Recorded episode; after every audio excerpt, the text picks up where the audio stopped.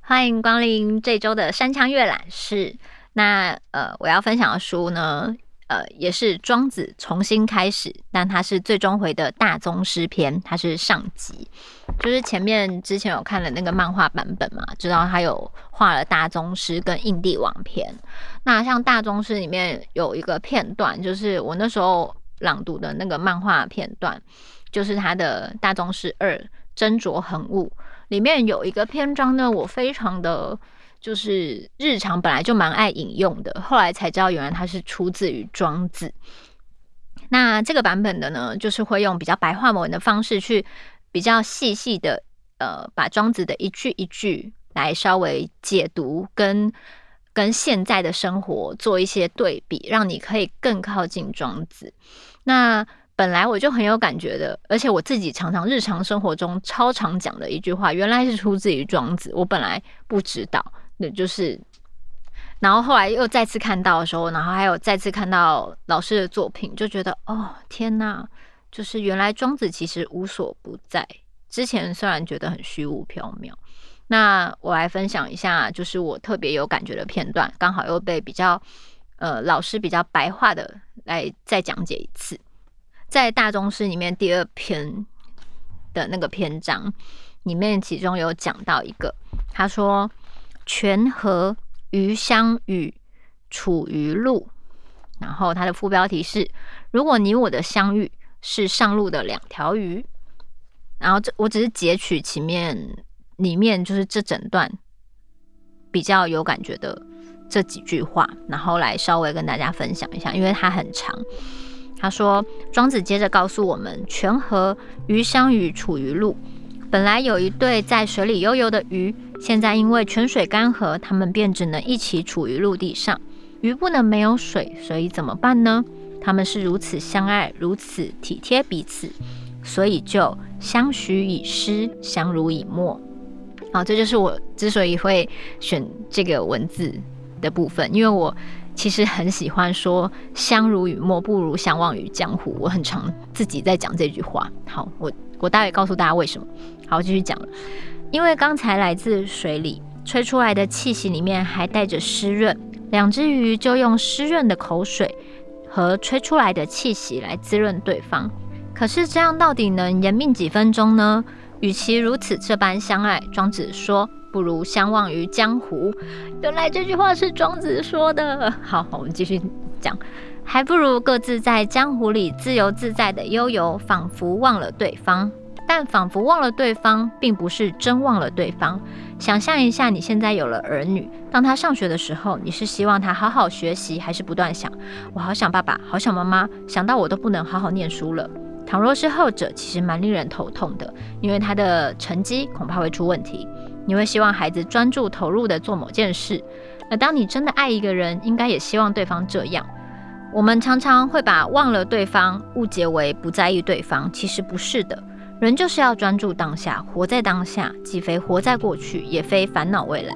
如果你能看淡，把注意力回归到神灵的自己，你就会发现，这样的功夫一点都不影响你们的感情，反而会让彼此的感情更好。因为整天被另外一个人牵挂的感觉，其实叫人挺有负担的。那么为什么要说相忘呢？我养过鹦鹉鱼，这种鱼本性是会靠在一起，可是就算它们靠得再近，我也不曾看过其中哪两条鱼用鳍抱住彼此，它们之间还是有距离的。庄子这描绘的如此亲密的举动，很容易让我们联想到爱情。我的学生或许有不喜欢读庄子的，却都很喜欢看偶像剧。其实经典里面要我们达到的情感境界，与偶像剧所描述的男主女主可以达成的情感极致是完全一样的。我每次这么说，同学就流露出一脸不可置信的表情。后来我开始从热播的偶像剧里找出和经典完全通同的部分，我就举来自《星星的你》的一段对白，证明偶像剧中确实也提倡不如相忘于江湖。天哪，我觉得这老师好有趣。我以前如果是真实的上他课，我应该也会觉得庄子很有趣。好，继续。女主角千颂伊对男主角说：“都敏俊，我心爱的都敏俊，我们该从梦里醒来了。为了我，你一定要在某个地方存在下去。为了我，不要死，一定要在某个地方存在下去。我的意思是，你走吧，回到你原来的地方去。你不是说不得不走吗？会死不是吗？所以你走吧。看过这部剧的人都知道，女主角本来是希望男主角和她一起留在地球的。可是当他知道男主角留在地球的话，生命会慢慢的消亡，于是女主角宁愿男主角离开她，离得远远的。她在海角天涯的另一个星球，只要活得很好就好了。那么都敏俊是怎么回答的呢？他说：“千颂伊，我已经下定决心了，会留在你身边。”女主角说：“我也下定决心了。”你要是在我身边死去，我也会去死。你听不明白吗？我爱你爱得有多深，你是难以想象的。所以只要知道你还活在某个地方，我恐怕就能活下去了。比起从这个世界消失分开要好许多。各位，这不就是最深刻的爱情会有的境界吗？不如相忘于江湖，让所爱之人身心能够充实安逸。能够非常健康快乐的活着，才是相爱想要通往的标的。如果情爱够得上经典的水平，理当是让男主女主置身情爱中的人，心神气血、筋骨肌肉、整全生命都不断的要更加美好，而非不断坠落、折损、逐渐憔悴。但愿我们永远记得这个标准。当你进入一段情爱关系，每三天或每一周、每一个月，一定要自我检视一次，在这段感情里，自我的心声是不是不断提升，亦或是不断的衰退当中？如果正不断的衰退，不是要马上换人，而是要透过沟通调整，看是不是能够改变那样的情势。我发现读庄子以前理想的爱情和读庄子之后，还真的不一样。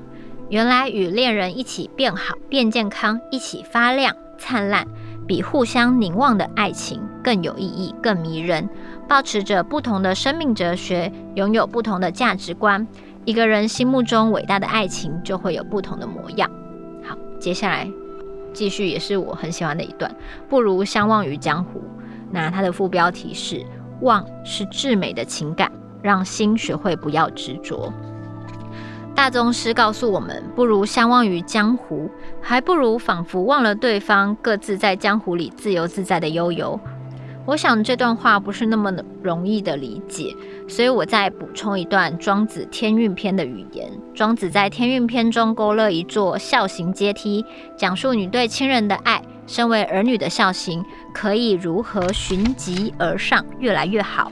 这段经典的文本是这样写的：以敬孝义。以爱孝难，以爱孝义而忘亲难，忘亲义使亲忘我难，使亲忘我义，兼忘天下难，兼忘天下易，使天下兼忘我难。庄子用这么一座人人可以一步步循级而上的阶梯来看亲子关系可以达到什么样的境界。事实上，这样的用情功夫绝对不仅限于亲子之间，而且可以套用在任何情感关系中。首先，第一阶段要做到的就是尊重，以尽孝。当然，如果你对孝顺不太有兴趣的话，那就用爱情来理解，不妨替换成以敬爱。你爱对方的第一步就是尊重。怎样才算尊重对方呢？不把所爱当成你的工具人，不是为了配合你的存在而存在，而是一个独立完整的生命。在尊重对方的所重的前提下，才能走上第二阶段，以爱孝。同样的。在爱情关系中，你可以替换成以爱和爱，既敬且爱，既尊重对方，还能将心比心的爱着对方。各位，当我们讲到庄学亲子之爱的第二重境界，对传统儒家或是大部分的人来说，已经是孝爱的极致了，不是吗？儒学说恕这个字拆解开来是如心，将心比心的爱，那就是真的极致了。可是庄子在相忘的学程只是六阶用情功夫的最初两阶而已。第三阶到第六阶，我们可以从忘亲使亲忘我，到兼忘天下，还要使天下兼忘我，都牵扯到一个很重要的功夫——忘，都需要学习忘。学会忘，不是学会忘记失忆，绝对不是这样，而是要学会不执着，学会淡然，学会释怀。庄子书里反复出现以相忘为主题的心灵功课，大家千万不要错解成冷漠。忘不是忘记，也不是失忆，不是冷漠，而是要让我们的心学会不要执着。在我的人生经验里，觉得忘真的是一个很美丽的情感，不管是亲人、情人还是朋友。在拥有深厚情感的同时，如果能够相忘，是非常幸福的。我觉得最叫人珍惜的一种朋友，是真的很久没见了，你好像有忘记要和他联络了，可是你的朋友一点都不怪你，不会觉得你忘了他，你俩完全不需要频繁的联络，每次见面彼此都好欢喜、好珍惜。仿佛一直记得彼此曾经相处过的点点滴滴，好像不需要刻意怎么样的维持经营彼此的关系，这样的深厚情谊其实一直都在。接着，请以此设想为爱情。要问的是，如果你所爱之人现在没有和你处在一起，你会担心他遇见别人或爱上别人吗？还是你不担心，因为你知道他如果真的遇见了，就会主动跟你说，你们之间的沟通是非常顺畅、诚挚、坦白。他没有说，就是一切如常，你可以非常放心的去做自己的事，把你的每刻钟、每个小时、每一天可以创生的意义都发挥到极致。而在相爱的两人悠闲的时候，就发个讯息、打个电话或见个面、吃个饭，分享共度生命中的美好时光，是这么样的亲近又这么样的自在。这样的情感就叫做相忘，不是不在乎对方，而是相爱的两个人不需要猜忌彼此，也不需要牵肠挂肚。可见，庄子定义的理想亲密关系，并不一定要永远紧紧抓着彼此的手，眼中只看到彼此，而是各自的生命都是独立完整的，彼此都可以自在悠游。当你在自在悠游的同时，你一直知道你们生活在同一轮太阳、同一枚月亮、同一片蓝天、同一片夜空之下，彼此关心、想念、祝福对方，当然也深爱对方。亲人、情人、朋友能够如此，才不会因为相爱而烦恼，因为相爱而伤痛，因为相爱而把心灵困在失去自由的罗网之中。毕竟，人与人之间越在意对方，越是相近心爱，就越容易依恋执着于对方，想把对方紧紧抓牢，并计较着自己在对方心目中跟对方在你的心目中是不是占有对等的分量。而一旦开始猜忌、怀疑、计较，你们之间的感情可能就不那么牢靠了。你的心就是这样搅扰了，你也就这样限制了自我与亲爱之人的生命。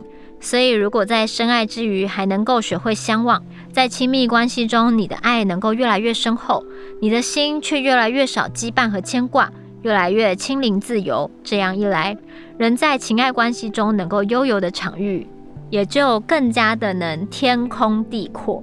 西方心理学解析亲密关系中，双方既要亲密契合，又要独立自由，根本是对立又矛盾的状态。但是在庄子的相忘学程里，这样的对立、紧张和矛盾是可以彻底的化解与消失的。好了，分享到这里。因为我之前就是，呃，我有一个警察朋友，他很常跟我讲的就是，呃，一期一会。然后相濡以沫，不如相忘于江湖，这是他的口头禅。因为可能他的工作性质就是带有一定的危险程度吧，所以他说的一期一会，我都比别人能更有感觉。因为他可能有时候去出个外务，那可能不管是在船上啊，或是他去。气毒还是什么的，那那个可能都有一点危险的成分，所以他的一期一会啊，就真的是我们每一次见面，不知道下次见面是什么时候，但是每一次见面大家都是很开心的，然后也都很轻松的，然后他就会说啊，就是人生本来就是这样啊，相濡以沫不如相忘于江湖，就是。你你这样每天紧紧黏在一起，你你一定要跟你的好朋友或是什么你很亲爱的人黏在一起。可是其实有时候每个人都有任务在身，就像我的工作，我也是忙起来的时候很忙，就基本上就是不见人影，可能家人也见不到我，朋友也都可能一开始不习惯，但就有时候我真的会消失蛮久的，因为我去出一个任务，可能就是要进入角色或是干嘛。可是每一次真的有空，然后。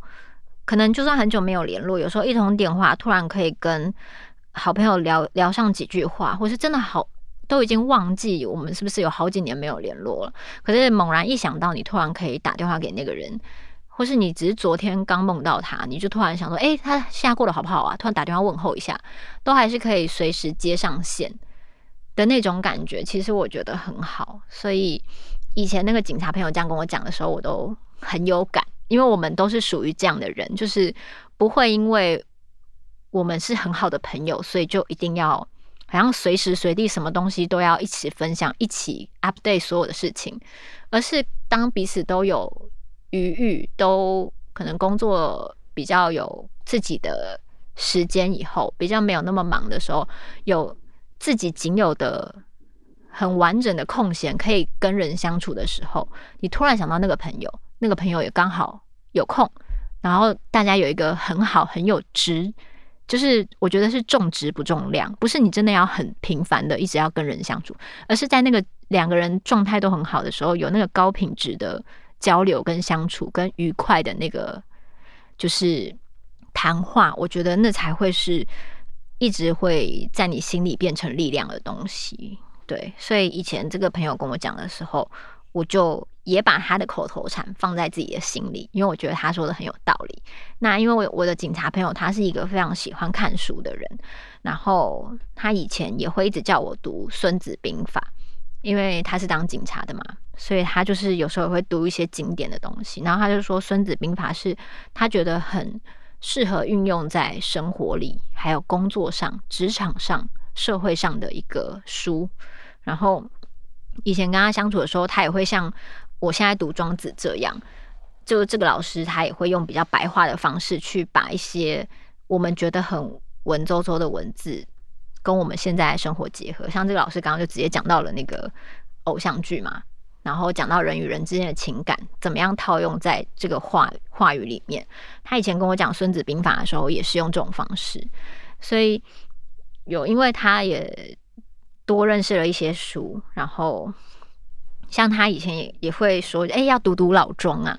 然后本来以前都觉得，哦，反正我就听他讲就好了，不一定自己真的要去读。可是因为我觉得疫情。就是反反复复以来，真的就突然那个频率就接上，我突然就觉得，哎、好像可以真的听听他说的，去读读《孙子兵法》，去读读老庄，然后果然就内心会有非常多心得感想跟很多共鸣这样子，所以很谢谢这样的朋友，就是在日常生活中刚好不管是书籍的交流，或是偶尔这样子，可能不时的联络一下，但是那个。很有一种跟这个人那个频率很对，然后可以很得到一些力量的这种感觉，都让我觉得不管如何，你多忙碌，多投身于你的眼前的工作，或是你眼前专注的兴趣也好，但是可能一转身，嗯、你的朋友或是懂你的人、理解你的人，他都还是会在，而不会因为。你去忙你的事情了，就被说啊，你好冷漠啊，你好孤僻啊，你怎么都不理大家？因为我觉得有这种能理解你的，就是自主性的，就是你要自己去投入你的事情，他能理解跟支持的人其实很少。所以你知道，人生中就是知己难寻呐。我觉得像这个警察朋友，或是我有一些比较能体谅我，有时候投入一个兴趣会消失的朋友，或是可能。我的确是属于不是那么很长一定要群聚社交的人，因为我很喜欢可能一个人去捏陶或是干嘛的。我总是很忙，不管有没有拍片，我好像总是忙于自己的事情。但是能谅解我这样子个性的朋友，这么多年都还在，其实我也是很感动的。我相信他们就是有读庄子的朋友吧，所以能理解这样的情感，就是尊重我的奔放与自由，知道我其实跟他们很好，但他们也不会限制于我这样子，就让我很认真的做自己。然后就是看到这个庄子，就觉得我又又被一个人支持，就是支持着，就是庄子的哲学这样子。好。那我最后也来稍微分享了一下那个呃 Podcast 上的那个留言啊，他是呃也是留了五颗星。他说，在病态的社会中适应两点点点，可能后面的字没有显显示出来。他说，说来很糗，我是先听了山羌阅览室，再读山羌图书馆，才发现你是演员。请接受我的道歉，土下座那种啊，其实不用道歉啦，就是不管你是用哪个方式认识我的，那很开心，就是你觉得我很有趣，这样，所以你才会来留一个五颗星。好，那我继续念他的留言。他说：“森林里的陌生人那集听完，呈现手刀下单。或许我也与主人翁一样，妄想着离群索居吧，却没有他的决念，放下一切的勇气。后续买了好多你念过的书，总是吞咽一回再。”主角几回陪伴着我通勤、做菜，还有吃饭、消遣等等的期间，工作后读书的习惯随着压力消逝了，却有你的声纹再次出现了，真的是很棒的节目。对了，我也很喜欢山羌，但我的守护灵可能是狗，毕竟山羌可遇难求。好，这个留言真的是太有趣了，嗯、就是很谢谢你，就是因此而就是。可能听到了，你也觉得蛮不错的书，然后从从这个中间去拓宽你的书单，那很开心你的分享。然后，呃，如果大家还记得《森林里的陌生人》这本小说的话，它里面也是有提到庄子的哦，所以其实连。外国的人、西方的人，其实有时候很多时候，你看一些小说或是什么，庄子都很常被提及的。所以其实庄子无所不在呀。虽然他感觉就是大家可能会觉得阅读上一开始有点困难，但是他的确他的概念或是庄子的庄学，他的生活哲学的确是无所不在的，在默默的影响着大家。嗯，然后也谢谢你喜欢，然后只是顺便提到之前森林里的陌生人。里面我读的段落刚好也有讲到小说里面的人有写到庄子的部分，那就是一个很巧的巧合。那我们就下周见啦，希望大家听得开心。